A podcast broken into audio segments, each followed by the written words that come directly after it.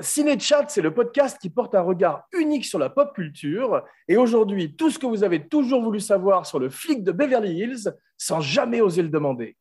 En duplex de Los Angeles et Paris, je suis votre hôte, le flic de Beverly Hills, et mes inspecteurs sont Commissaire Jeff Domenech, flic et voyou. Arwel, Axel, Ahmed, Atmen, Kelif. Eh mec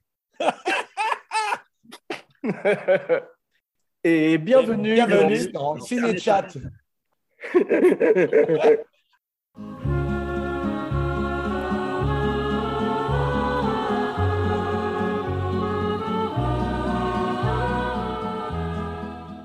Ravi de vous retrouver, mes cinébuddies, et de vous avoir enfin en binôme. C'est vrai, je me suis dit, quoi de mieux qu'un cinébuddy passionné avec l'accent du Sud et qui avale un peu ses mots? Sinon, deux cinébuddies passionnés avec l'accent du Sud et qui avalent un peu leurs mots.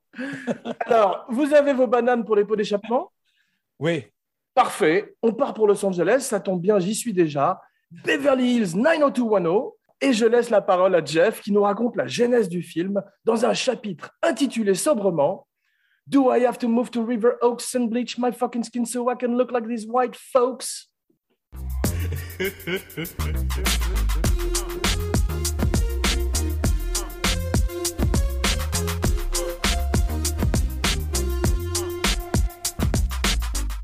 Donc au départ, c'est Don Simpson qui, est, euh, qui en 77 essaye de, de percer dans le milieu du cinéma.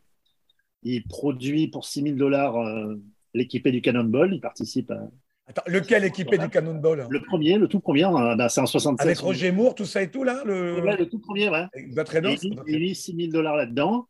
euh, et il rentre assistant chez Paramount, etc. Et il a ce projet, mais qui n'est pas au départ un projet du tout comique.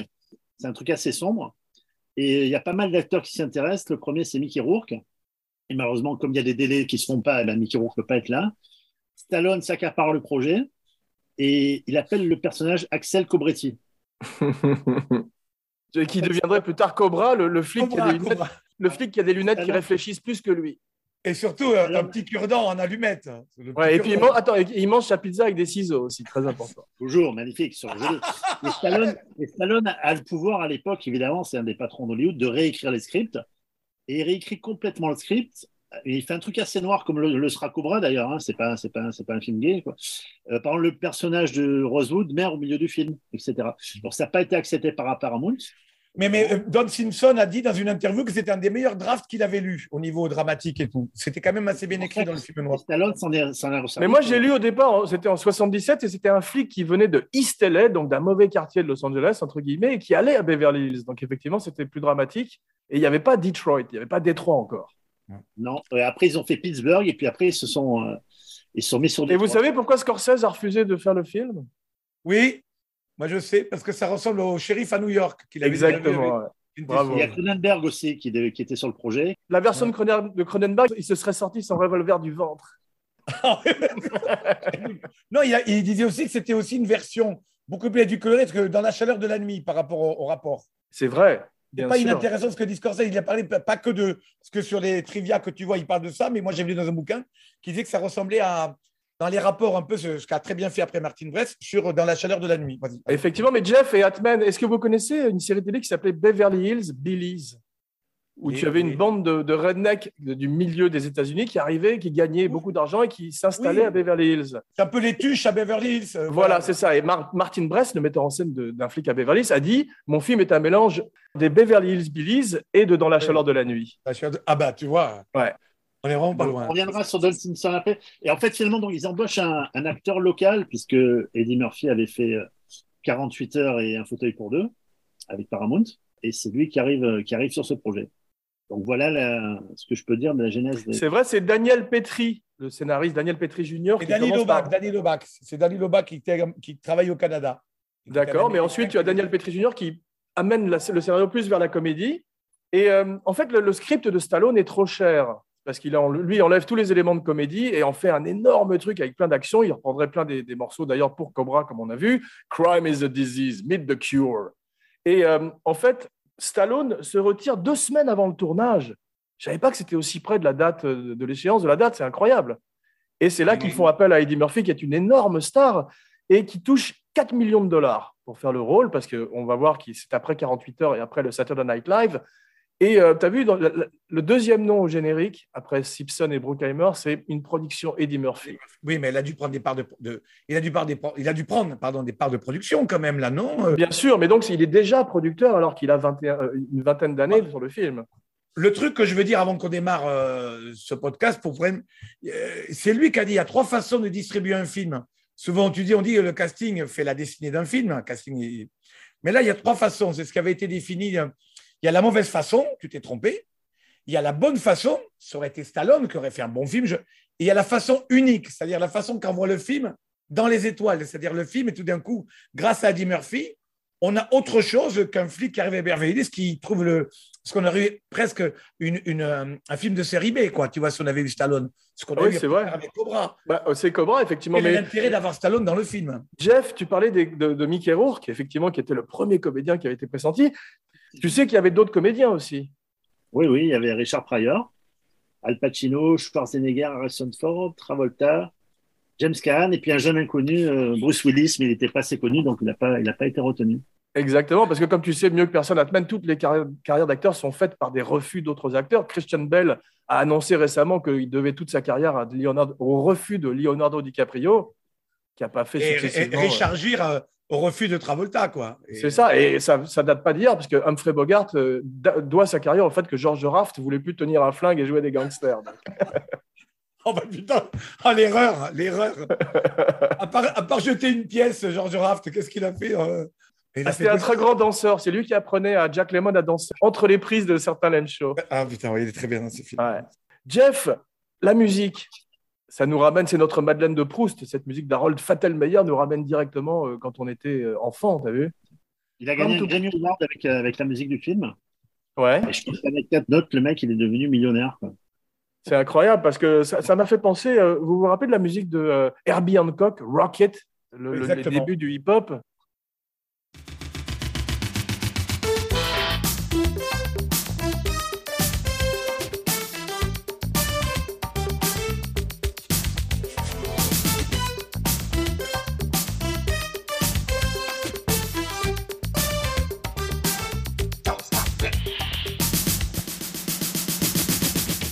C'est que tu as ce côté électro-funk et ces boîtes à rythme qui étaient très nouvelles à l'époque et qui donnent une identité sonore au film. J'adore la musique électronique dans les films, de Wendy Carlos en passant par euh, Giorgio Moroder. Il y a une grande histoire, même Tron Legacy par Daft Punk, qui est supérieur au film même. Mais euh, bah, oui, mais euh, euh, Harold Falkenheimer, il n'est pas dans une musique électronique. Quelqu'un avait dit qu'il avait fait les beaux jours des sonneries euh, de, de portable. Ceux qui sont arrivés, parce que moi, je l'avais téléchargé, cette sonnerie. le. Mais le, le- le Grammy Awards, euh, ils l'ont pas eu que pour ça, ils l'ont eu pour tout ce qu'il y a dedans. Don Henley, le mec des Eagles qui sont de Easy Zone, tu vois. Euh, Patti LaBelle, Tear It Up, qui est pour moi un tube incroyable quand il arrive à Los Angeles et qu'il y a la musique de fin. Moi, je la mets quand je faisais du footing. Je mettais là. C'est comme euh, You Can Fly Now de Rocky. hein. C'est vraiment des trucs qui te filent la patate. Voilà. Oui, oh, j'ai pensé aussi à Huey Lewis, tu sais, tout ça, ça te Ah oui, ramène. Ghostbusters, tu sais, ça te ramène direct dans les années On, 80. on est dans les années 80 où tu as Huey Levis, tu as l'autre qui euh, Kenny Loggins dans Footloose, euh, Irene Cara dans Flashdance. On est dans, cette, dans ce mood de clip des années 80 où tu Ça- un film sans avoir une énorme BO. C'était un truc sur lequel Don Simpson était vachement visionnaire. Il s'est rendu compte de l'importance de la musique au moment de l'arrivée de MTV. Parce qu'il a dit, si on- c'est quand- c'est pour ça quand il a fait Top Gun, la musique de Colio pour euh, Esprit Rebelle, Flashdance, il fait le fait d'avoir un clip avec des images du film qui passe toute la journée en boucle sur, sur MTV, c'est des pubs gratuites. C'est ça qui lui a donné l'idée de faire des tubes avec ses films. qui te permet de lancer un film avec des inconnus, puisque le clip vend déjà euh, gratuitement le film et la musique est très entraînante. Et les types allaient souvent voir le film pour, la, pour- pour entendre la BO, tu vois ce que je veux dire Mais la BO du film de Beverly Hills, tu peux la mettre en. Tu peux te faire Paris-Marseille en bagnole, euh, tu t'emmerdes pas. Parce que C'est vrai.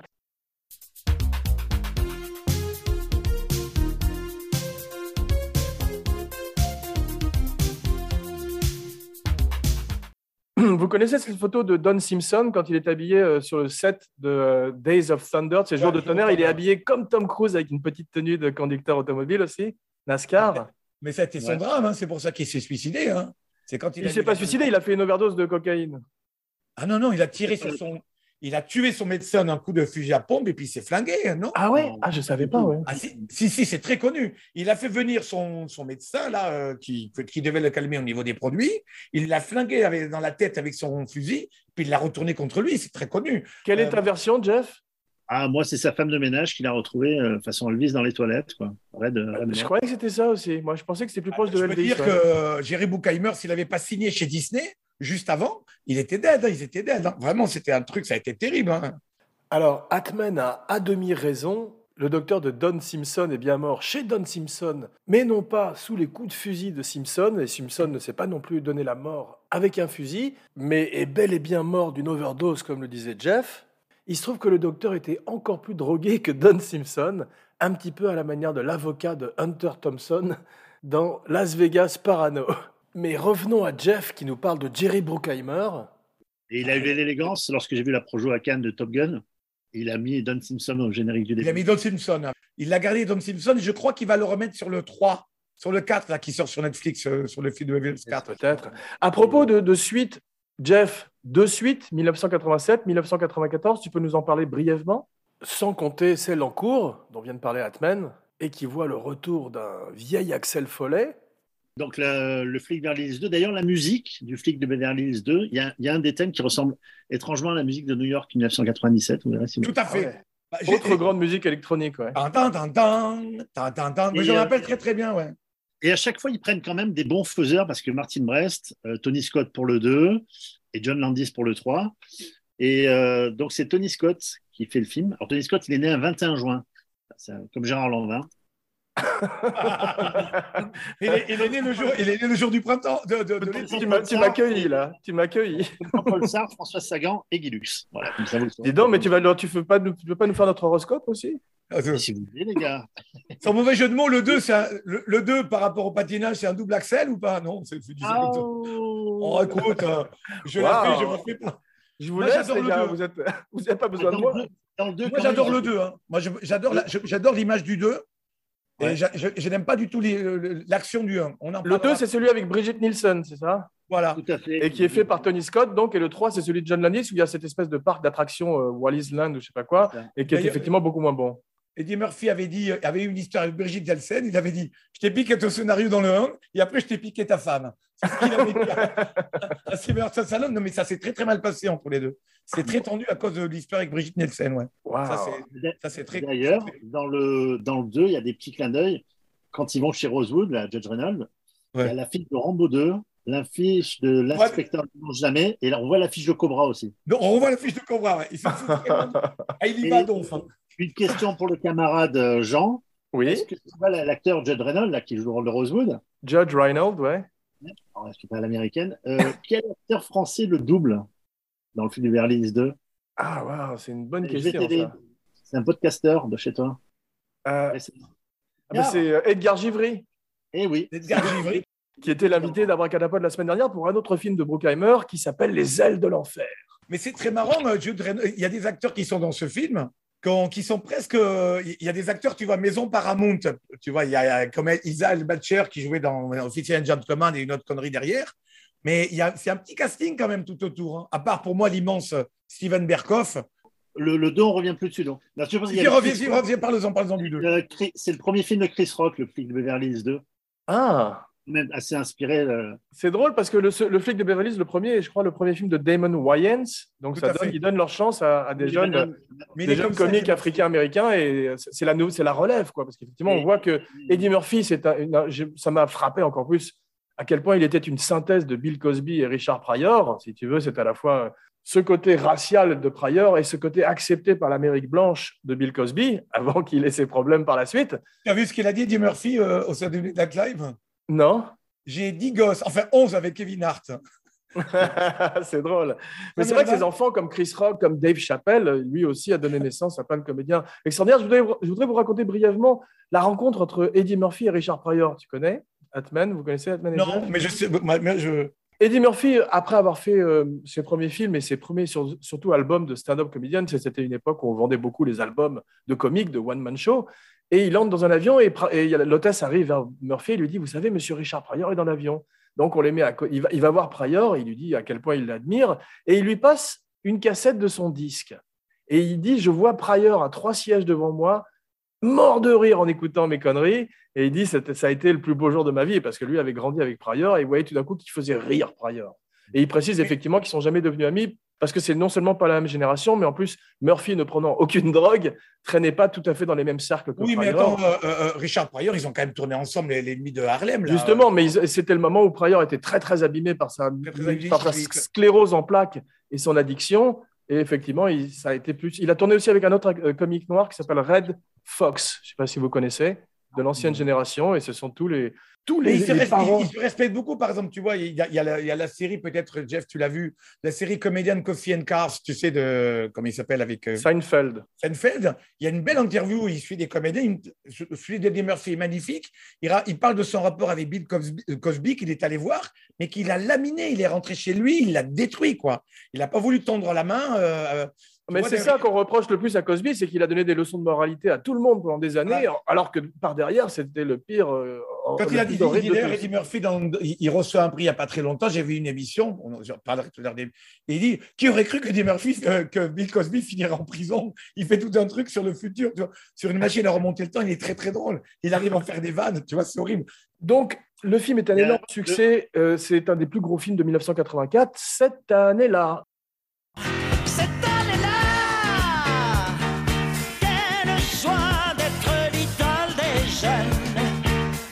Il y a Il était une fois en Amérique, Jeff, Les Griffes de la nuit qu'on a fait avec Gilles, mon frère, euh, L'Histoire sans fin, un film que j'aime beaucoup, La femme en rouge, le remake d'un éléphant, ça trompe énormément, Les Gremlins, qu'il faudrait peut-être qu'on revisite un jour. Jeff, tu suggérais qu'on le fasse pour Noël? Mais il y, a il, y a, Indiana Jones le, 2 et Ghostbusters aussi en 84. Exactement, tu as le Dune de David Lynch, un film très étonnant. le premier, c'est le flic. Hein. Le, premier, c'est le flic, le numéro. La poursuite du diamant vert aussi. C'est ça, Body Double. Ah oui. Ah oui, Body Double, j'adore. Shout out à Laurent Vachaud. Footloose, c'est quand même euh, l'année d'Amadeus. I Killed Mozart. Avec Jeffrey Jones. Voilà, Jeffrey Jones. euh, Jeffrey Jones. Greystoke, ça on pourrait le faire un jour aussi, c'est quand même un ah film oui, étonnant. On peut le faire avec Christophe, ça serait bien. Ouais. Christophe Lambert a une anecdote géniale, c'est un ami qui m'avait raconté au conservatoire il était au conservateur, Christophe Lambert, il plantait toujours dans les auditions. Tu vois ce que je veux dire? Il disait ah, J'ai un casting là. Et un jour, il a dit Je viens pas, j'ai un casting pour Tarzan. Tout le monde s'est foutu de sa gueule. il dit à des copains J'ai un casting, il fait passer Tarzan, mais personne n'y croit, ça n'existe pas en 80. Et il a eu Tarzan, ça a fait sa carrière. C'est drôle. Excellent, euh, un film qui s'appelle 1984, le dernier rôle de Richard Burton, qui est un formidable film aussi avec le merveilleux John Hurt. Starman, un très bon film de John Carpenter. Ah non, non c'est un nanar complet. Carman ah, le Jeff, Bridge, Jeff Bridge est étonnant quand même. Il, il, il, a dit que comme il avait raté son extraterrestre méchant dans The Thing, il a voulu faire un extraterrestre gentil qui se. Qui, qui mais je, euh... Il fait à chier, mais tu, tu te fais. Mais enfin, vraiment, le scénario, je préfère me regarder dix plus belles la vie d'affilée. Je, je t'avoue ne pas l'avoir revu depuis euh, que je l'ai ah. vu à l'époque, mais j'avais beaucoup aimé Jeff Bridge. Jeff, euh, il y a aussi Splash, ça, je pense que ça a pas mal vieilli. Bien que sur Disney, tu as vu, ils lui ont rajouté des cheveux sur ses fesses. Digitalement, tu as vu C'est honteux. en numérique. Il y a également Police Academy, un film que j'aime bien. Ah, mon, mon, plus vite, plus vite, Tagarth, ça c'est mon film préféré, les amis. Il faut qu'on fasse un spécial Police Academy, les amis. Avec plaisir. Et il ne faut pas oublier Top Secret, dans les comédies qui sont des classiques, avec Val Kilmer. Grosse année 84. Hein. Ouais, grosse année. Et Terminator, les amis, I'll be back quand même. C'est pas 85 Terminator Non, non, non, non.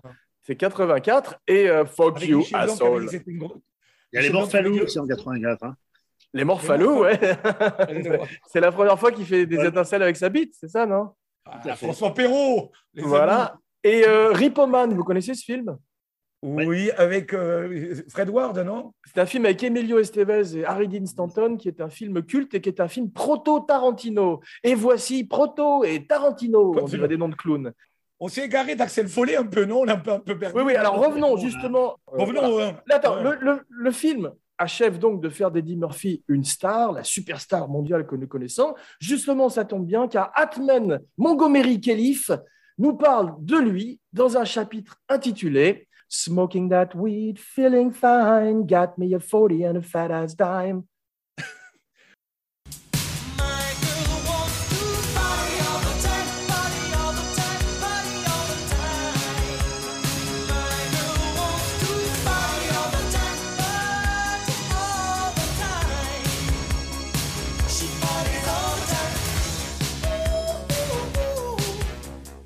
Eddie Murphy. Pour moi, Eddie Murphy, c'est le plus grand comique noir américain de la fin des années 70. Il arrive dans une mouvance, pour moi, d'acceptation de, de, de, la communauté black dans des rôles phares, mais vraiment high comme Michael Jackson, je trouve, comme Eddie Murphy, comme après Whoopi Goldberg, comme après Danny Glover. Il arrive vraiment à un moment donné où on a besoin de voir, euh, comme nous, on a eu après plus tard Jamel, tu vois, de Booz, qui plus tard en France. Et Eddie Murphy, il vient de cette école, enfin, on va dire du stand-up, qu'il a très tôt, en fait, je ne sais pas, tout, tout était expliqué. Je ne vais pas raconter sa vie parce que tout est expliqué dans le, dans le One Man Show Raw. Je ne sais pas si tu l'as vu. il y a un petit court-métrage, il y a un petit court-métrage avec Samuel L. Jackson qui raconte vraiment enfant, euh, famille d'accueil, parents, euh, père assassiné. il commence très tôt à l'école à faire le con. Il s'évade le soir à 18 ans, sa mère sait pas, il croit qu'il va travailler dans un restaurant. Non, il va à New York faire du comic, au comic strip, faire des plein de stand-up. Il est engagé rapidement alors qu'il est très très jeune dans la série Saturday Night Live qui commence à baisser parce que John Melucci est mort, Danny Cross s'est barré. Il, est, il était au Saturday Night Live de 1980 à 1984. 84 avec. C'est la plus jeune star. Il a 19 ans. Il a 19 ans. Il est à la fois, tout d'un coup, quand il explose avec 48 heures, il est à la fois une star de télé, de cinéma. Après, il devient musicien, on va voir chanteur. Donc, comme Belushi, il est sur tous les tableaux. Il est, dans ce truc qui manque vraiment en France, qui a essayé de faire un peu les nuls et tout. On voyait des comiques dans des scènes de situation. On ne prenait pas des comiques dans des stand-up. Donc, dans des scènes de situation, tu vois à peu près comment ils vont pouvoir jouer des situations avec d'autres personnages plus dans les films. Quand ils ont fait les Blue Brothers, on a pu tout de suite décaler un truc.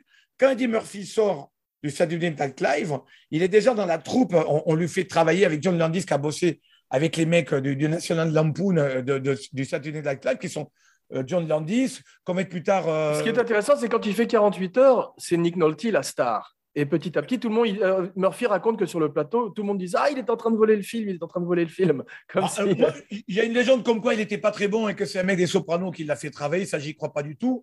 Parce que les gens disent que les gens l'ont vraiment vu béton et terrible.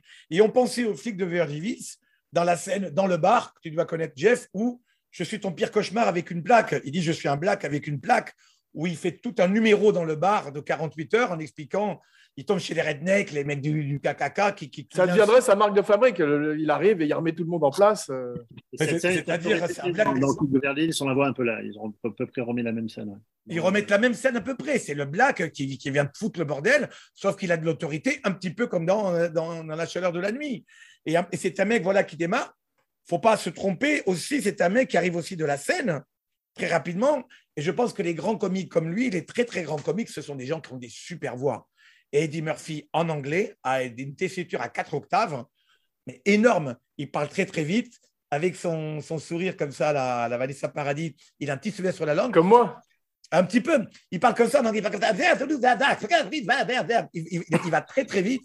Et tu le vois, et tu le vois non, mais c'est vrai, je le téléphone anglais, il va très, très vite. Il On dirait Bugs Bunny. Mais oui, il parle comme Bugs Bunny. Il, peut changer de voix, il parle doucement. Le type qu'il a doublé en France, Medondo, a eu du mal quand même à le faire. Ils l'ont vite trouvé. Maintenant, c'est un petit peu dur. Mais c'est pour moi une Ferrari d'imagination, de, de, gorge, de talent. C'est une vraie brute. Oui, parce qu'en plus, il est capable d'improviser. On sent que le flic de Beverly Hills est très improvisé sur le plateau. D'ailleurs, tout le monde est, en bordure d'éclater de, rire. As, vous avez vu la scène où John Ashton rigole hmm. quand il fait le con sur le super flic Sur le super flic, mais ah, tu vois qu'il se tourne un peu. Mais c'est veut dire il a le chromosome de Robin Williams ou de Jim Carrey, mais en black, voilà. Justement, Jeff, qui était son héros à part Richard Pryor en termes d'acting, tu sais? Non, je ne sais pas. Atman vient de citer Robin Williams, c'est effectivement un de ses héros, mais c'est Peter Sellers, bien sûr. Peter Sellers, mais qu'il a, adoré dans Bienvenue Mr. Chance, je crois qu'il en a reparlé. Oui, et puis dans Fol Amour, où justement on voit pour la première fois un personnage jouer. Enfin, on avait vu ça dans euh, Noblesse Oblige aussi, déjà avec euh, Alec Guinness qui jouait plusieurs rôles, mais Murphy le ferait dans Naughty Professor, tu sais, Dr. Jerry et Mr. Love. Il faisait tous les rôles. fantastique. il, avait quelqu'un qui... Hein, il avait quelqu'un qui l'aimait bien. Attends, Atman, laisse parler Jeff. Ouais, d'accord, 5 minutes. Atman, tu as cité justement Med Hondo, et je trouve que le, la voix d'Eddie Murphy en France a fait grandement partie de son succès. C'est-à-dire, bon, les Français ne regardent pas les films en VO, hein, donc c'était important d'avoir un mec qui la voix. Et c'est un gars donc, qui a doublé Morgan Freeman, Carl Weather, Danny Glover, Pryor, Fishburne. Mais la voix d'Eddie Murphy est tellement caractéristique je pense que le succès d'Eddie Murphy en France est, en aussi grande partie, bon, dû à son talent, mais à sa voix. Tu vois, c'est quelqu'un, c'est très caractéristique C'est vrai, ouais, non, tu as, tout à fait. On n'a pas eu chez Adam Sandler. Adam Sandler n'a jamais percé en France parce qu'il n'a pas eu une correspondance vocale. Parce que nous, Eddie Murphy en 84 ou 83, quand il a démarré, Moi, je l'ai vu en cassette où j'allais voir les films au cinéma. En province, à Albi, on n'avait que des VF. Et c'est vrai que c'est rentré, euh, tu vois, je veux dire, tu as tout à fait raison. hein. Mais, on- Non, mais c'est vrai, ouais. Comme on ça, a complètement oublié qu'il faisait Morgan Freeman, quoi. Mais c'est c'est intéressant de parler des héros de Murphy parce que ça dit beaucoup sur lui, en fait. Parce qu'en dehors des gens cités, il a aussi des icônes. Il aime Mohamed Ali, Bruce Lee, Chaplin et Elvis. Donc, il se met directement dans la cour de ces gens-là. Et effectivement, pendant dix années de sa carrière, il n'a pas tort. Parce que quand on revoit même les, les sketchs de Saturday Night Live, où tu te rappelles quand il, est, il faisait du whiteface, il se déguisait en blanc, il, expéri- il expérimentait l'Amérique comme un blanc. C'est quand même des grands classiques de la télévision américaine. Martin Brest. Jeff, qu'est-ce qu'il a fait, Martin Brest? Oh, il en a fait pas mal. euh, À Paris-Brest. Il a fait, il a fait un court métrage avec Danny DeVito, son premier truc en 72. Et derrière ça, il a enchaîné quand même après le film de Beverly. Il a fait Retour avec Joe Black, Le temps d'un week-end, qui avait bien, bien fonctionné. Et Midnight Run, qui est un film que j'adore avec De Niro. Aussi. Bien sûr. hein. Malheureusement, et malheureusement pour lui, en 2003, il commet un film qui s'appelle euh, Jiggly. Jiggly. Pacino, Christopher Walken, ça commence bien, mais derrière, il y a Ben Affleck et Jennifer Lopez. Mais c'est le- pas de leur faute, c'est la faute du Au soir, scénario. le film reçoit quand même six Razzie Awards, les six principaux, en 2003. hein. Et il a même l'année suivante un autre Razzie Award pour la pire comédie des 25 dernières années, pour les 25 ans des Razzie Awards, et il n'a plus jamais retourné maintenant. Waouh. Non, mais surtout, c'est Mitch Joe Black qui l'a tué, les amis. Il faut, faut revenir.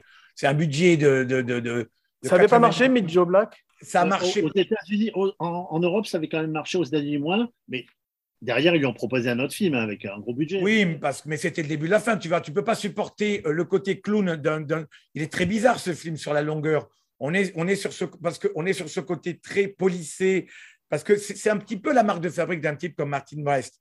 Martin Brest, il travaille sur euh, des confrontations sociales et ethniques, sur la longueur, sur des politesses qui peuvent marcher avec un mec comme Eddie Murphy qu'on peut laisser en roue libre, ou même Charles Grodin ou De Niro, mais qui ne marchent pas dans la comédie sur, euh, euh, sur euh, comment il s'appelle, Brad Pitt, qui en niveau comique ferait déprimer une école de clown. Pour moi, vraiment, tu vois, je veux dire, il est très très mauvais, quoi, je veux dire, avec sa petite cuillère à essayer de montrer qu'il vient de découvrir la vie comme un Mais. Brad Pitt, c'est comme Johnny Depp, ce sont les acteurs qui se sont améliorés avec le temps. Tu regardes leurs films après, Euh. ils sont de meilleurs en meilleurs, en fait. Alors, Johnny Depp était bien meilleur déjà que Brad Pitt d'entrée de jeu.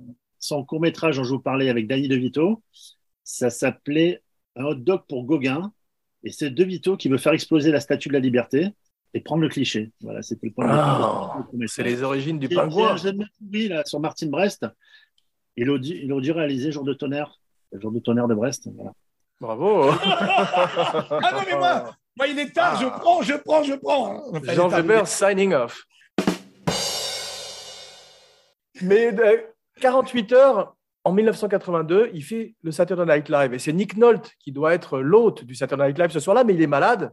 Il a dû faire trop la fête la veille. Et il est remplacé la dernière minute par Eddie Murphy. Et vous connaissez l'intro du Saturday Night Live en Amérique, ils disent Live from New York, it's Saturday night. Et là, il a dit simplement Live from New York, it's the Eddie Murphy Show. Il a déclaré. Ah, déjà. Il a changé le titre carrément du show. Donc ça montre à quel point il était énorme. Un, fauteuil pour deux en 1983, il continue son ascension.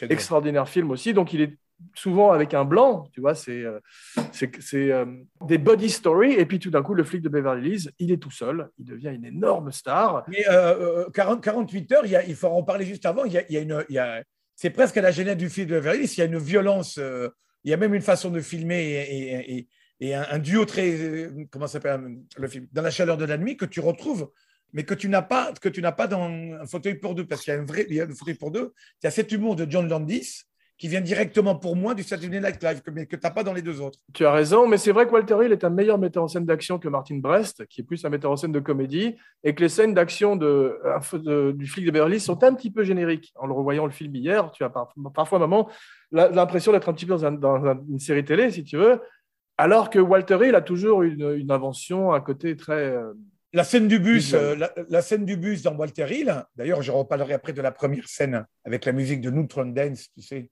Ouais. Euh, la première scène d'action de- du film de Beverly Hills au début, euh, il y a des stock shots de 48 heures quand le bus dérape, n'est pas du tout. Tu sais, quand il y a un bus qui Ah, dérape, C'est ça n'est pas du tout dans le film. C'est-à-dire qu'il Étonnant. il est pris un stock shot de la Paramount Et si tu regardes le plan, ça n'a rien à voir. On n'a même pas d'establishing comme quand le camion voit le bus. C'est juste un dérapage contrôlé, d'essai dans, 48, dans 48 heures. Mais tu, même Walter, Walter Hill fait un truc mieux que Martin Brest. Tu vois, l'intro d'Eddie Murphy dans 48 heures, qui est son intro dans le cinéma mondial et dans l'inconscient des gens quand il est en train de chanter Roxanne dans la prison, c'est beaucoup plus fort que lui dans ce camion euh, de cigarettes. Euh, non, moi, je trouve dans quand même une cigarette, quand il dit Regarde ma bouche, il me dit C'est un 1000 dollars, mec ouais, je, je, C'est quand même un truc que tu, que tu retrouveras jamais, quoi. Tu vois ce que je veux dire? Mais c'est vrai que ce sont quand même des, ça, ça, fait un peu des sketchs qu'on a déjà beaucoup vus et c'est pas aussi fort que quand on les découvrait à l'époque. Si tu veux. Il, y a, il, y a, une routine que fait Murphy qui a perdu Mais un nous, peu de sa nous, force. Nous, nous, nous, on ne le savait pas. On savait pas. C'est pour ça. Pas, comme à l'époque, c'était une vraie nouveauté. Maintenant, comme ça a été beaucoup euh, imité. Mais ce qui est très int- intéressant, c'est que Murphy, c'est lui qui amène toutes les connotations raciales. Et le fait que ce type arrive dans ce Beverly Hills qui est très blanc. Et ça, Martin, Martin Brest le, le, ce- le combat un petit peu là-dessus au départ. Et en fait, il avait bien raison. Il sait le faire, ça, Martin. Brest. Il sait mettre un chien dans un jeu de quilles. C'est ça tout l'intérêt du film, sur, les, Ouais. sur le rapport ethnique, social. C'est-à-dire qu'on est vraiment. Parce qu'il y, a- y y y un racisme larvé qui est génial. Face aux méchants, face aux flics, tu as des mecs très procéduriers qui n'osent pas dire écoute, Coco, t'es noir. Là, là, tout est propre, même la bagnole. Tu es chez les gens très, très riches. Tu es un mec qui arrive, avec, euh, qui arrive de Détroit, c'est-à-dire qui arrive dès le générique, on te dit le mec, il arrive d'une poubelle. Et tu vois, je veux dire, c'est carrément. Il arrive, on, les- on- te filme les, les quartiers vraiment les plus pourris de, de, de Détroit et on le fout carrément chez les riches. Et il y a, il y a vraiment. C'est un peu Colombo, quoi, quand Colombo va enquêter chez les riches. Tu vois ce que je veux dire Exactement, ouais, j'y ai pensé aussi, c'est- ça. Murphy euh, fait un film qui s'appelle Un roi à New York, Coming to America. Tu connais l'histoire, Jeff? Il a volé euh, le scénario. à- Ton un père, prince- il l'a volé. un Il a prince à New volé. York. hein. C'est un prince Oui. à New York. Oui, ça Après, New à York. New York, pardon. Oui, non, il a volé le scénario d'abord à Art Bushcroft. America, ouais. Et en fait, bah, mon père avait travaillé dessus, effectivement. Et euh, Bourchwald a fait un, un procès à la Paramount et l'a gagné, d'ailleurs. Crooked cops, crooked cops. See how they drop, see how they drop. They pulled me over to check my ride. I pull out my nine and three of them died. I promise to never let one slide the crooked cops, bitches. De- Murphy a un déclin euh, assez énorme après euh, plutôt Nash. Vous connaissez ce film? Oh là là. Bien avant, bien avant le déclin. hein. Ah ouais, ça a commencé avant, ouais. Ah, le vampire de Brooklyn, c'était pas bon. Ouais, c'est vrai. Les nuits d'Harlem, c'était pas exceptionnel. Il a commencé à flancher au niveau de qualité des, des, des scripts, je trouve. hein, plutôt Alors, les, les- les gens parlent d'un complot quand même. hein. Les gens parlent d'un complot par rapport à sa boîte de prod. Il avait décidé de créer à l'intérieur de la Paramount sa boîte de prod en faisant ce qu'on appelle euh, une boîte de prod très ethnique, comme un, comme un ethnie show, ne faisant travailler que des blacks. Ce que tu as d'ailleurs dans les nuits de, Harlem, puisque tu n'as que des blacks. En fait, on te, on te raconte une Amérique. euh, tu as, les mêmes films comme une espèce de une autre nouvelle black exploitation. Et les gens auraient dit à un moment donné, le pouvoir qu'il aurait pu prendre, on lui a un peu scié, euh, on lui a scié un petit peu on lui a un peu savonné la planche. Moi, c'est ce que j'avais lu un petit peu à l'époque. Voilà. Ouais, c'est vrai. Il y, a, un autre tournant de sa carrière, c'est qu'il a eu une mauvaise euh, image en 97 quand il a pris euh, ce transgenre dans sa voiture et qui il a dit que c'était, il était juste un bon sam- samaritain qui l'a ramené chez lui. Euh, c'est vrai que par rapport à son public, ça lui a donné une mauvaise image, surtout qu'il était euh, très, assez homophobe dans ses, euh, dans ses sketchs, dans Raw et dans ses shows en stand-up. C'est très bizarre cette histoire parce qu'il faisait pas des films sur les enfants. Je crois qu'il est passé à des films pour enfants, pas après cette histoire. Un En tous les cas, donné, c'est vrai qu'il y a un déclin euh, par rapport aux films pour enfants, parce que c'est vrai que Dr. De- Daddy's Daycare, Pro- moi, j'ai pas aimé The Nutty Professor. Ouais. Euh, Et, les et- l'année où il revient avec Dreamgirls, il est censé gagner l'Oscar du meilleur second rôle, mais il fait Norbit. Et ça, les gens lui pardonnent pas. Et euh, il se grille à Hollywood. Mais là, il revient par Netflix avec euh, effectivement Dolomite. Dolomite. Et euh, il prépare apparemment un biopic de George Clinton, le, Le- créateur le- de Funkadelic et Parliament.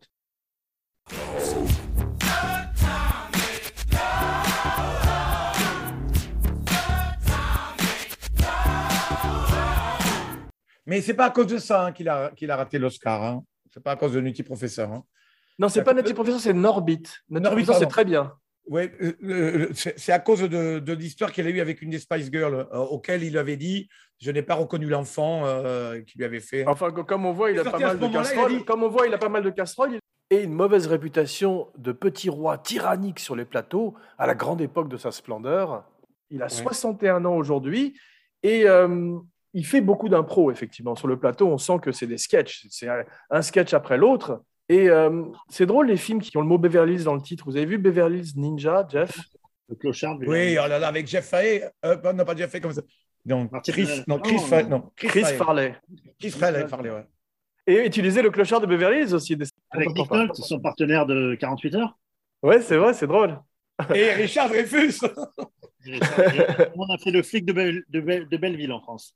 tu sais que, Jeff, il y a eu deux flics de Belleville. Il y en a eu un avec euh, Tim Seat en téléfilm dans les années 90. Ah bon, je savais pas. Je savais pas ça. qui avait été réalisé. Et il y a eu un autre, alors ça, faut m'expliquer comment un mec qui a réalisé Indigène peut Ah ouais. passer du flic de, Belleville- de, de Belleville. Tu vois ce que je veux dire? Ça, c'est faire des. L'appât du gain, peut-être. Euh. Eddie Murphy a refusé euh, Ghostbusters pour faire euh, le flic de Beverly Hills. Vous avez vu, C'était pour lui au départ, Ghostbusters. Puisque à la mort de Belushi, ça a créé tout d'un coup une espèce de, de vide aussi. Et euh, Murphy a refusé. Et euh, Slimer, le fantôme de Ghostbusters, c'est Belushi. C'est l'âme de Belushi qui revient hanter Ghostbusters. Bronson Pinchot, c'est un peu un ancêtre de Borat. Tu l'appelles Bronson ou Bronson? Comment tu l'appelles? Euh, Tu dis Charles Bronson, toi? Charles Bronson Ah bah voilà, donc Bronson Pinchot. Bronson, il avait vu la porte Bronson de la Paramount. Donc, il s'est appelé comme ça. Il s'est dit comment je peux m'appeler? Il avait un nom à la con, il paraît.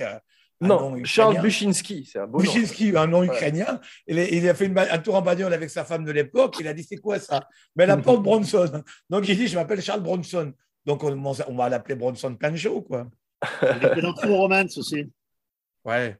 Il, est- il était dans le clip Neutron Dance qui lançait le film. C'est ça aussi. Il avait un sketch génial.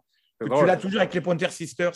Mais il est très drôle dans le rôle de Serge, effectivement. C'est, euh, il est très drôle. Il y a beaucoup de, de second rôles formidables. On voit Jonathan Banks qui deviendrait Mike dans Breaking Bad et Better Call Saul, qui est un Qui se, merveilleux faisait acteur. flinguer, dans 48 heures au début. C'est Il y, ça. a, il y a Ronnie Cox aussi qui joue Bogomil. Ouais. Il a fait Délivrance, Robocop, Total Recall. Et souvent, il mettait des, des vieilles gloires. Tu as John Saxon, euh, Steven Berkoff. Steven Berkoff, quand même, il a, on, peut dire quand même que Steven Berkoff euh, a tabassé euh, Malcolm McDowell dans Orange Mécanique et s'est battu avec Barry Lyndon en duel. En duel, ouais.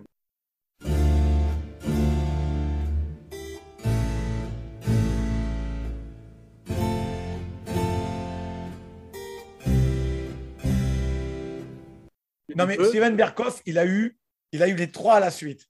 Il a été le méchant de Octopussy, mais la même année. hein. Le méchant, le méchant de Octopussy, le méchant de Flipperville et le méchant d'un Rambo, je crois, le 2. Incroyable. Et moi, je l'ai vu euh, avec Catherine Yegel au Théâtre de la Colline. Il avait la pièce, il était, c'est un grand auteur de théâtre, très trash. hein. Ouais. Donc, Il y a des enfants, il y a des enfants euh, que- qu'on trucide sur scène et tout. C'est vraiment du théâtre anglais. et tout. Et je l'avais rencontré au Théâtre de la Colline. où Moi, j'avais fait un petit peu de technique quand j'étais jeune. Et je l'avais vu. J'ai dit, mais c'est le mec du flic de Beverly Hills. Je lui avais dit. Il m'avait, il m'avait, il m'avait, il m'avait poussé comme ça. C'est drôle parce qu'en en interview, il déteste le film, curieusement. Et euh, j'ai trouvé qu'il est assez beau. Il ressemble presque au, au frère pas cool de Paul Newman, tu as vu par moment, avec ses beaux yeux bleus. Et par qui il est doublé? Que- Marcel Hein? Bozufi, ouais. Edgar qui fait un travail énorme euh, sur, euh, Ah, sur Steven cool. Berkoff. Ah, étonnant, je savais pas, ouais. Le, le duo de flics qu'ils lui mettent, John Aston, on le voit pas dans le John Ashton, on le voit pas dans le troisième. Il a dit le script n'est pas très bon. Le mec, il a fait quand même King Kong 2, tu vois, live. Ah ouais. Le c'est pas bon, le 3. J'ai lu une trivia sur IMDB, je ne sais pas si c'est vrai, mais il faut que je vous la dise parce qu'elle m'a fait rire. Il paraît qu'en fait, pour se débarrasser de Stallone, Don Simpson lui aurait envoyé une espèce de, de, de truc qu'il devrait faire en Europe pour, euh, à produit pour l'érection, pour avoir une super érection. Et il serait parti faire un test en Europe et ils, ils auraient profité pour engager Eddie Murphy dans son dos. Ça m'a fait rire. Toi aussi, tu vois tes trivia, mais non, mais euh, la seule trivia que j'ai lue qui était intéressante, c'est, c'est que le commissariat de Beverly Hills, il ne ressemble pas du tout à un commissariat. On se croirait dans, dans le vaisseau de Star Trek. Exactement. il paraît que c'était Martin Beres qui avait travaillé sur Wargames et qui avait travaillé sur tous les décors et qui avait récupéré son décor à lui. Et, que, et NORAD, là, quand ils sont dans Wargames en train de, d'essayer d'arrêter la troisième guerre mondiale nucléaire, il avait fait du, du- du- du commissariat de Beverly Hills une espèce de, de- de zone de contrôle, de, régie finale. Qui, qui Exactement, on dirait un magasin euh, Apple, alors qu'effectivement, ça n'a rien à voir. Et euh, c'est drôle parce que tu parles de Martin Brest, quand il parle, dans le commentaire sur le film, quand il parle de John Ashton et Judge Reinhold, il les compare à Laurel et Hardy, et c'est très évident. Et ils, Ouais. pensent, ils m'ont fait penser aussi aux Keystone Cops. Vous connaissez les flics Keystone? C'était les flics qui poursuivaient Laurel et Hardy et tous les, tous les, les comiques tu sais, qui était à l'accéléré, qui n'arrêtait pas de se péter la gueule et qui était tout à fait incompétent. Et il y a un peu ça chez eux aussi. Ils ne sont pas très doués. Mais, mais, le, mais, ils sont aussi très, très, très soutenus par la, par la musique parce que la scène du, petit, du repas avec, juste avant la banane, la scène où Bogomi ne sait pas s'il va y aller avec sa musique de Falterier meilleur. Ouais. S'il n'y a pas ça, je te jure, c'est des scènes qui sont vraiment. euh, C'est des, des- des-. On est en planque avec eux, on se fait chier, quoi. Voilà. Il y a une Et histoire qui m'a intéressé sur Eddie Murphy, c'est qu'il tu sais qu'il a un body double, Eddie Murphy, euh, surtout récemment, et qu'en fait, à part dans les gros plans, c'est jamais lui. Wesley Snipes, c'est pareil, tu regardes Bla- Blade 3, et Ouais. à chaque fois qu'il y a un personnage qui court de loin, ils ont un mec dans la vie qui est leur sosie et qui fait Ah ouais tout. Ah ouais, sauf que le mec, c'est pas le sosie. Tu as vu la photo que je t'ai envoyée? Ouais, il y a des moments où c'est un peu raté. Le mec, le mec, on dirait ben, Eddie Murphy dans, dans Professeur Foldin. Quoi. Il n'a rien à voir avec la tête d'Eddie Ah Mais déjà que tu vu quand il traverse la vitre à Beverly Hills, c'est pas du tout Eddie Murphy, c'est un mec avec une perruque. Ah bon euh, euh, euh, Mais le, attends, le, t'es sûr de ça? Ah, j'en suis sûr. Tu, tu regardes, c'est fait en deux plans. Et le moment où il passe la vitre, c'est... attends, le moment où il passe la vitre, c'est un cascadeur et le contre-champ, c'est Eddie Murphy dans un petit tas de sucre. Et un truc, j'arrive pas à comprendre en fait. Mais pourquoi ils sont chez eux, les mecs Pourquoi ils cassent la vitre? Ah oui. Ouais. Non, si, si, pour, mais pour lui faire faire un délit. Donc, pour, destruction de biens matériels dans un, dans un truc, si on, on le jette comme ça, Ah, c'est pour l'arrêter. Bravo. Non, Ah, c'est- même défend le film. Vous savez pas si vous avez remarqué dans la première scène, la scène de, de cascade là, les bagnoles de police, ce sont les bagnoles de police de Kojak des années 70. Qu'ils sont allés voir le stock de, de bagnoles des années euh, avec des gyrophares énormes, tu sais, le, le mono gyrophare que tu as dans Kojak des années, mais vraiment euh, de French Connection des années 60. Et en fait, ils ont dû dire on vous les vend pour ces vieilles bagnoles, on vous les vend. Et tu vois le public derrière qui voit une, une tonne de bagnoles se faire écraser. C'est très bien fait cette scène. Là, ils Mais ça, c'est l'héritier des, Blues Brothers ou du Cannonball. Run ou de Cours après moi, shérif. C'est l'humour euh, mécanique. Dans le 1 et le 2, c'est vrai, il y a beaucoup de cascades de bagnoles et c'est ça m'a fait penser aux Blues Brothers. C'est vrai qu'il- C'est exactement, mais, mais c'est la bande de Glenn Randall et l'autre, là, qui était celui qui passe sous le. Celui qui a fait ça, celui qui passe sous le, sous le camion des aventuriers, là, Terry Léonard, voilà, c'est cette bande-là. C'est des, c'est- c'est des brutes. Ça casse de la bagnole. Et si tu regardes bien les films, tu regardes les Blue Brothers, quand les bagnoles s'entrechoquent, il n'y a pas de mec dedans. Ils les envoient sur les tremplins sans. Sans conducteur. mec- sans conducteur, c'est assez, euh, c'est assez décevant en fait. C'est drôle. On Le- voit également brièvement euh, Paul Reiser, Ah, qui est très bien, qui faisait un méchant extraordinaire dans Aliens. Qui, comment il s'appelait? Comment il s'appelait? C'est pas difficile. Vas-y. Alien. Ben, comme il était dégueulasse, il s'appelait Burke. Ah, oui, c'est vrai. C'est extra- Et il jouait dans la série Mad About You. Mais vous avez vu, moi, moi, ce personnage de flic qui arrête pas de se faire remonter les bretelles par son supérieur, comme dans Starsky Hutch, c'est un gros cliché, ce, ce- ce personnage de patron de la police qui arrête pas de l'engueuler, mais il fait penser aussi à Martin Riggs, à Mel Gibson dans les Lethal Weapon. Il fait beaucoup penser à John McClane, à Bruce Willis, quand il, en particulier quand il arrive à Beverly Hills, et ce clash entre New York qu'on voit dans euh, Piège de cristal, on le retrouve ici avant, trois ans avant, et même euh, Pretty Woman aussi, quand elle est à Beverly Hills et qu'elle fait ses courses et qu'on la traite comme de la merde, c'est la même fait. chose aussi, c'est la même ficelle. Et cette vieille bagnole qui gare avec ce sac, ce baluchon dégueulasse à qui on dit tu ramènes-le et qui pique des peignoirs, on, a- on est vraiment là dans Pretty Woman. Tu as vraiment la, la, la- Exactement. Il paraît que le flic, euh, l'impro là, parce que le plan est génial, ce flic est un vrai flic de Détroit qu'ils ont engagé, qui joue le capitaine Todd, qui apparemment a été un père de substitution à Eddie Murphy. Quand il s'éloigne en dandinant du cul, il paraît que c'est une impro quand Eddie Murphy lui dit T'as le plus bon cul du commissariat Excuse-moi. Je sais pas comment les mecs l'ont pris après derrière. Mais c'est un truc qui me fait marrer, moi. Comment un type peut se laisser. Un mec a dû être flic, a dû arrêter je sais pas combien de personnes. Il, convoque, il a dû convoquer tout, tout son commissariat pour le voir. Et le mec se fait insulter, quoi. C'est génial. Moi, il est très touchant, cet acteur. Mais tu sais, cette tradition de ce type qui arrive à Beverly Hills, cet outsider, c'est ce qu'on appelle en Amérique les snobs contre les slobs. Slobs, ça veut dire les crados. Et on avait Ouais. ça un petit peu dans National Lampoon Animal House, tu sais, American College, où tu avais tout d'un coup Belushi qui représentait ces, ces- ces slobs et qui était contre les fraternités euh, américaines qui sont ces gens de Beverly Hills, si tu veux. Donc ça, c'est très apprécié. Bill Murray l'a fait beaucoup aussi dans ses premiers films comme Meatballs ou Stripes. Et euh, James Russo, tu as vu, fait son copain. Un bon qui, joue, acteur. qui joue- qui joue Bugsy, moi, je me rappelle dans, dans Il était une fois d'Amérique. Ouais. Il fait souvent des mafiosi. Il était dans Donnie Brasco aussi. Là, voilà, la qualité du film, et ça, c'est de dos à Matrim Bass, tu l'auras pas chez Tony Scott, ça. Parce que c'est filmé très serpico, cette scène. La scène d'amitié, là, entre les deux, qui installe le film et qui explique pourquoi, vraiment le, le, le, le plot, en fait, qui explique pourquoi il va vers Alice, est une scène magnifique. où il dit qu'il avait volé une bagnole et que, je ne sais pas si tu te rappelles, Jeff, au début. La scène, elle est sublime. La scène d'amitié. Après, ils vont chez lui et il se, font, il se fait tuer dans le hall. De... Voilà, il D'ailleurs, vu, il manque une scène où on ne voit pas Eddie Murphy se faisant assommer. On ne comprend pas pourquoi il n'intervient pas. Et Martin Brest, ils n'avaient pas les moyens, parce que c'est finalement pas un film de avec un énorme budget. Ils n'ont pas eu les moyens de, tour- de tourner la scène où Eddie Murphy se cogne la tête contre un mur ou quoi que ce soit et ne peut pas aider Si, son si, pote. le- mais il le frappe, non, Non, il, le gars, il l'assomme. assomme. Bah, Il l'assomme Le aussi. Ouais, mais je veux dire, c'est pas très bien fait. Tu vois, c'est- Ah non, parce que le mec, il assomme Eddie Murphy, son pote, il se prend deux balles, il se réveille même pas. Bon, il n'a pas assommé au point de le, le tuer, qu'il l'a pas mis dans le coma. Et Oui, puis surtout, pourquoi il tue pas Eddie Murphy tout de suite? Il laisse pas de témoin en général. tu sais. Mais c'est Ouais, ce qu'il dit. J'aurais dû te tuer dans le film, il le dit. Voilà, C'est- c'est sinon, mais c'est pas parce que tu as une volonté d'auteur, c'est pas parce que tu le dis après que ça, ça enlève la volonté Mais d'auteur. non, mais là, dans le film, il le dit très bien. Il dit ce sont des professionnels. Il dit Todd. Et Murphy, il dit pourquoi? Sinon, il te- il t'aurait tué, espèce de connard. C'est ce qu'il lui dit à un moment donné. Ouais, mais des professionnels, ils n'auraient pas laissé un mec derrière euh, comme ça. Je veux dire, d'ailleurs, c'est- c'est- ça va être un problème pour eux par la suite. Victor Maitland, je trouve qu'il ressemble à Anthony Hopkins, vous ne trouvez pas? Oui, film? tout à fait. Tu as Ouais, raison dans sa façon de. Ouais. Ouais, ouais, tu as raison. Ouais. Et souvent, dans les, souvent dans les trois films, ils ont pris un- des acteurs avec des gueules, des, des vieilles gloires, style John Saxon. Ils ont pris. Il y avait cet acteur allemand, là, Jürgen Prochnow. Ouais. Fait- Et savoir qu'il sortait quand même le gars du, du tournage de Terminus avec Johnny Hallyday. Il est allé sur le film de Beverly Hills 2 derrière. Ah, t'as. Et dans le 2, il y a aussi euh, Dean Stockwell. Ouais. Ah, putain. Et Dean Stockwell qui est doublé par Claude Giraud. Ah, Claude Giraud, mon idole. Claude Giraud, qui a un point commun avec Catman, il s'est fait enlever euh, boulevard Saint-Germain devant chez Lippe. Un dans Rabelais. Exactement. D'ailleurs, d'ailleurs quand, moi je, quand je tournais bien de Marca, j'ai dit Mais c'est là qu'ils ont tué euh, Claude Giraud. Euh, on peut pas, on peut pas l'enlever. Mais Claude Giraud qui fait la voix de Redford et d'Harrison Ford dans le premier Indiana Jones et qu'on n'a pas pris après derrière, qui a une voix mais sublime. Moi, j'ai été bercé par Ulysse 31 par lui. C'est un acteur. Ulysse 31, je, te le mets- je te le mettrai, je te le mettrai pour toi là.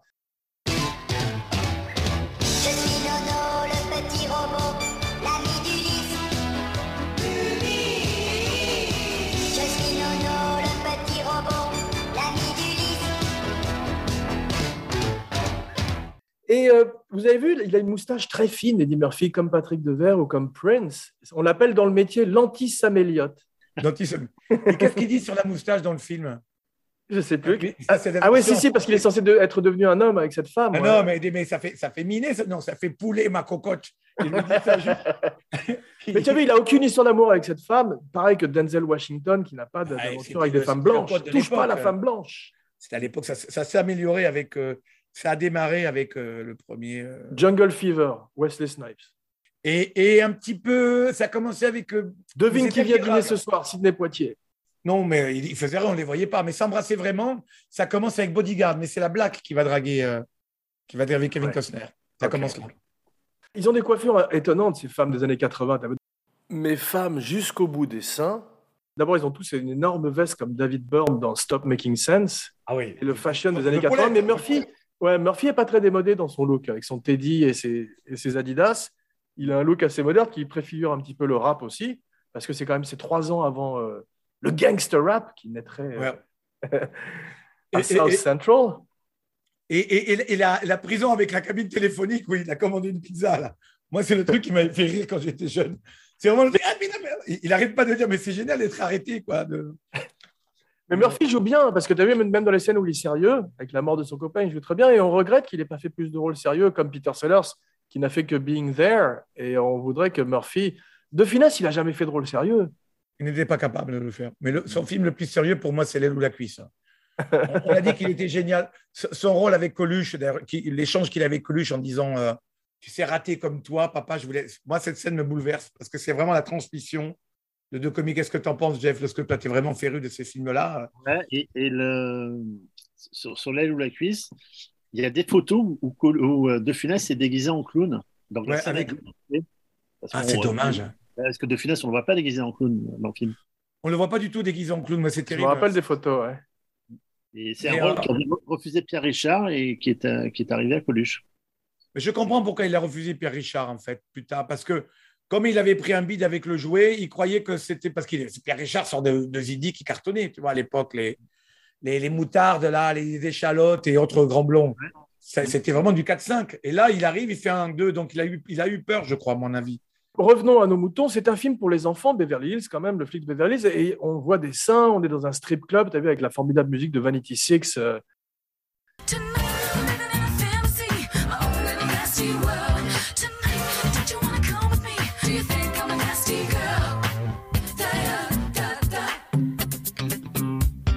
Nasty Girl, c'était une autre époque, ça aussi. hein. Il parle de beat d'ailleurs.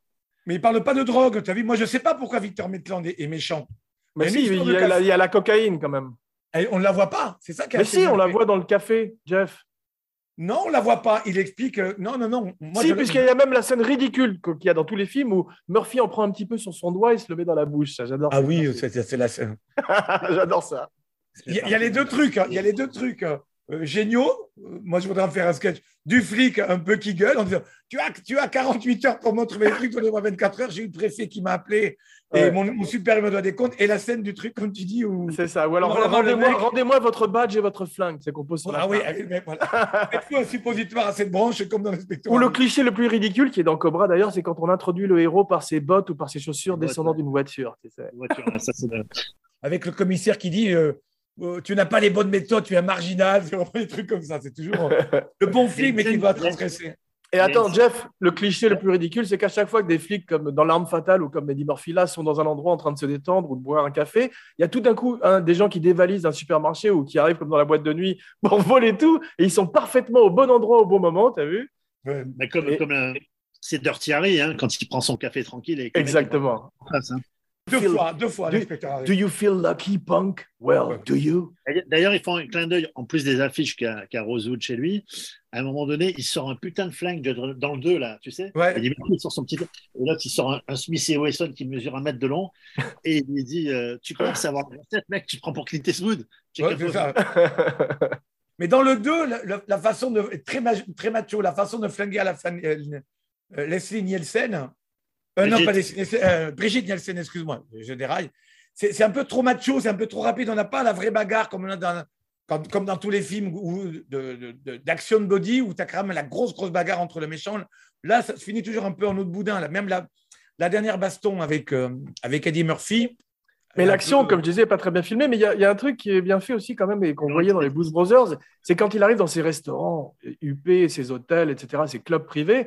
Vous vous rappelez la scène des Blues Brothers où ils étaient dans, ils étaient dans le restaurant et Belushi disait combien pour vos femmes Et il- scène préférée. la merde. scène préférée. Ouais. Tu sais qui joue le serveur? Non, Pee Wee Herman. c'est sûr que c'est là? Ah oh oui. Ah oui, tu as raison.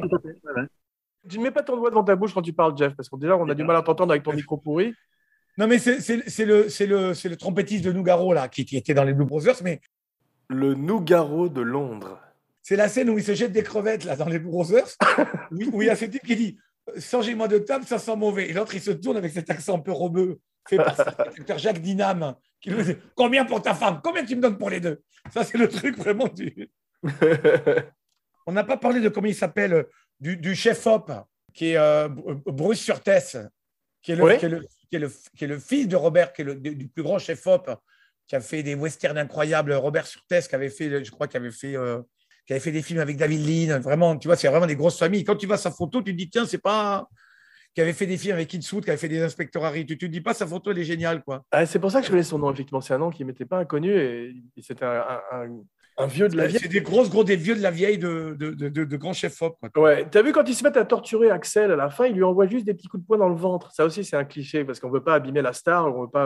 Alors que normalement, il commencerait à lui mettre des- une gégène sur les couilles. Ah, Mais t'as Beverly Hills, ils sont très polis. Hein. Ouais, On c'est a vraiment vrai. les cols blancs qui sont méchants, mais vraiment, ils sont. Même les malfrats sont polis, effectivement. La maison de Maitland, surtout l'extérieur, ressemble à celle de Tony Montana, un petit peu Say hello to my little friend à la fin de Scarface.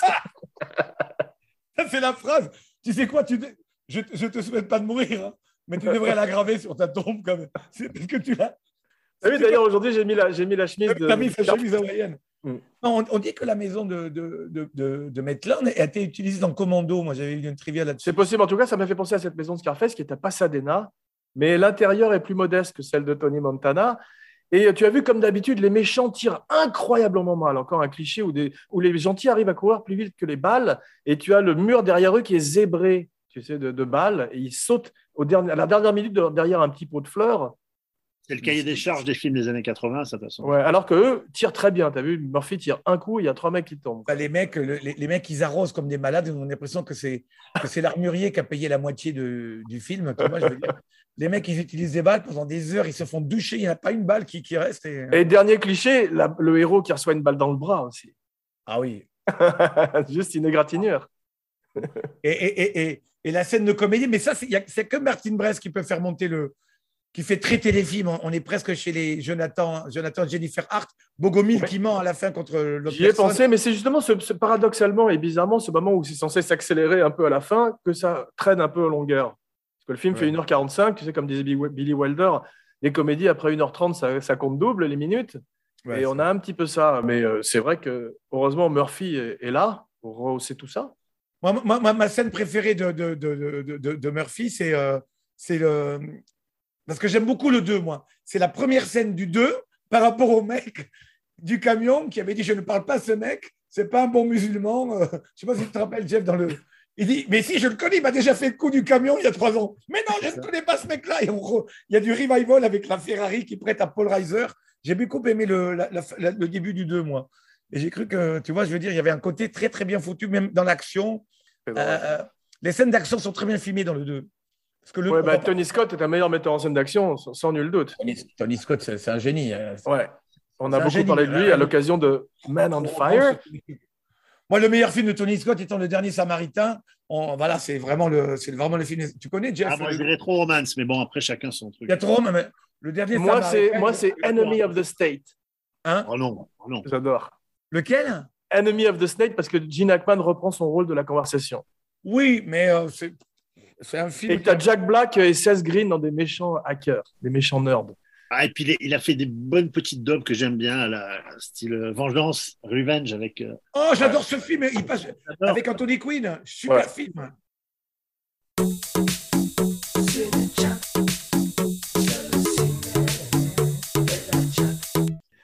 Bien, merci mes cinébuddies pour ce voyage rempli de gags et de rebondissements dans les rues de Beverly Hills.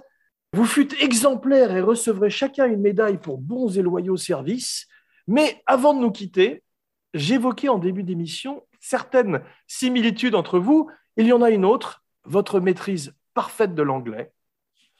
Donc, je voudrais vous demander, si possible, que vous fassiez la promotion, mais en anglais. Donc, je vais vous dire la phrase et vous allez la répéter. On va commencer par Jeff. Alors, Jeff, tu vas dire, si possible, Don't forget to like, subscribe, rate and review. Don't forget, don't forget to like, subscribe, rate. And review everywhere you get your podcasts. C'est pour Atman. And review everywhere you get your podcast. Bravo. Atman, euh, tu vas nous dire aussi plus five stars and a good review on iTunes. Plus five stars and a good review on iTunes. Voilà. Et Jeff, tu vas terminer par to help the show. To help the show. voilà. Et Atman, si possible, euh, tu auras des points bonus si tu le fais avec, en anglais avec la voix de Charles Gérard. Pourquoi je ne fais pas Eddie Murphy? Eddie Murphy, c'est ça dans l'invité, mais non, non, tu parles comme ça. Eh mec, t'es un connard, mec. T'as une face de bidet, mec. Alors d'accord, tu vas dire avec la voix d'Eddie Murphy, mais en anglais. And don't forget to subscribe to Abracadapod YouTube channel. And don't forget to subscribe Abracadabra, uh, uh, YouTube on channel. Et Jeff, tu finis en anglais with Romain Lenoff, fantastic videos. With Roman enough, fantastic video guy. Comme dirait l'autre, t'as trop traîné avec ce blanc. Merci euh, les amis pour, nous- pour nous avoir enfin ouvert le marché anglo-saxon. On se retrouve dans quelques jours pour une surprise. En attendant, vos noms et vos phrases signatures. Jeff Domenech, flic et voyou. Atmen Khelif, euh, va lui chercher un café et couvre-moi ce chemisier. Bah, avec ses poils, on a envie de les gratter. Parfait. Jean Weber pour Abracadapod et Cinechat signing off. Et maintenant, euh, vous connaissez la chanson Fuck the Police de NWA Non, Non. c'est une, chanson très, c'est une chanson très célèbre de NWA, un groupe de gangster rap. Mais est-ce que vous connaissez la version originale? Non. mais on- je- J'emmerde les gendarmes là-haut, là-haut. J'emmerde les gendarmes et la marée chaussée, et la marée Marée chaussée. Oui, je la connais cette chanson. Je crois que c'était dans l'Assassin Habit au 21.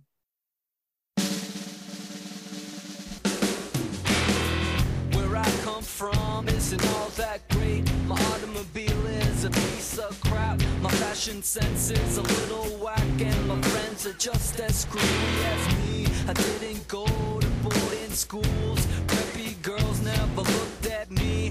Why should they?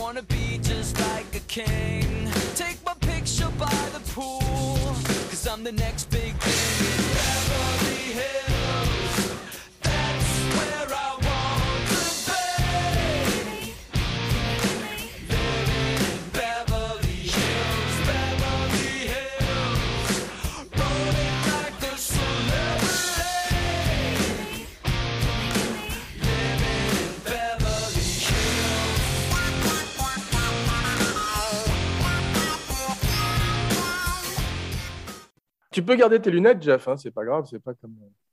C'est pour mon fan club. Ah ouais, non, ouais. Ouais, moi, moi, je, je- je les garde, mes lunettes, je suis désolé. hein. Ouais, mais je devrais peut-être mettre une paire aussi, ça fait plus sérieux. Ok, c'est parti.